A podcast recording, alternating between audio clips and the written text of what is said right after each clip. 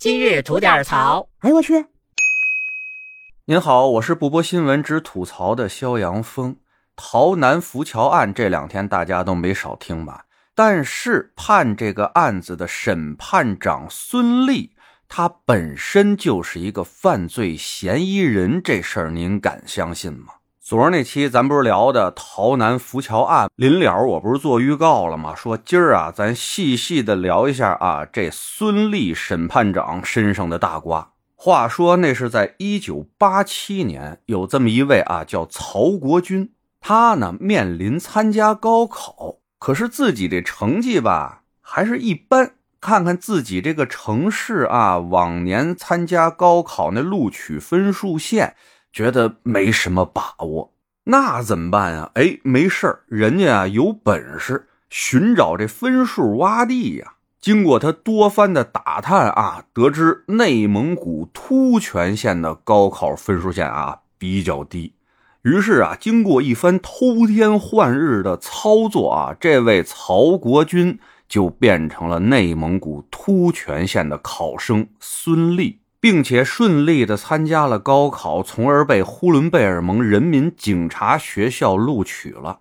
从此啊，这位贾孙立就一直用着这个名字上学、毕业、参加工作，并且一路高升，到达了审判长这个位置。直到二零二二年的时候啊，被人检举，经洮南市纪委调查后，给出结论。孙立真名曹国军，利用孙立的姓名参加高考上大学，问题查证属实，给予党内严重警告处分，并免除其审判长的职务。而当媒体跟这个假孙立啊求证此事的时候，他不但亲口承认，还满肚子委屈呢。人家说了啊，这换名字参加高考啊，这事儿的确是真的，但这试是我自己考的呀，对吧？那你看，我现在该处理的也都处理了，对吧？审判长也不是了，我现在就仅仅是法院的一名普通职工。你们再有什么问题啊啊，找组织问去吧。夸叽就把电话给挂了。您听听，作为一个前法院的审判长，他连自己的行为属于违法犯罪他都不知道，还觉着自己受了老大的委屈呢。中华人民共和国刑法第二百八十条有明确规定啊，盗用、冒用他人身份，顶替他人取得高等学历、教育入学资格、公务员录用资格、就业安置待遇的，处三年以下有期徒刑、拘役或者管制，并处罚金；组织、指使他人实施前款行为的，依照前款的规定从重处罚。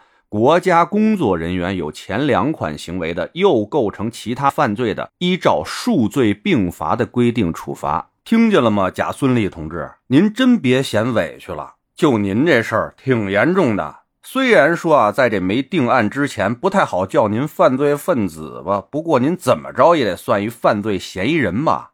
您这作为一个司法工作者、前审判长，聊到自己的这事儿的时候啊，倒是真知道避重就轻啊，也不知道啊，您是真不明白啊，还是揣着明白装糊涂啊？哎，不过呀，这也是没辙的事儿啊。不管在什么年代，弄虚作假、冒名顶替的事情，那一个人是肯定干不成的。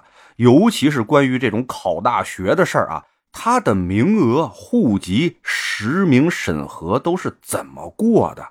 还有就是他利用孙俪的这个身份，那他的户籍地的曹国军又是怎么处理的呢？还有就是被他冒用身份的那个真孙俪，现在又是用谁的身份在生活呢？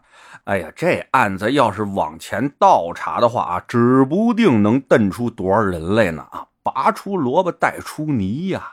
建议啊，相关部门详细的挖一挖、查一查，没准啊，嘿，还真有大鱼呢。最后啊，我还是忍不住得说一下洮南浮桥案这当事人老黄。你说修桥这是多大的一个事儿啊？不得开会研究个三年五载的吗？不得花个几百上千万的吗？这是多少 GDP？又是多少人的饭碗？又有多少人能挣着钱？哎，您这倒好，自实自话的，这花了十三万弄一浮桥，把事儿就给解决了。砸人饭碗啊，无异于杀父之仇啊！所以你真就是太不懂事儿了，知道吧？太不懂事儿了。得嘞，我是每天陪您聊会儿天的肖阳峰。您要是没聊够的话啊，我们那儿还长节目呢，叫左聊右侃，讲的是一些奇闻异事啊，内容啊也是相当的得劲啊。您得空啊也过去听听呗。我先谢谢您了，今儿就这，回见了您呐。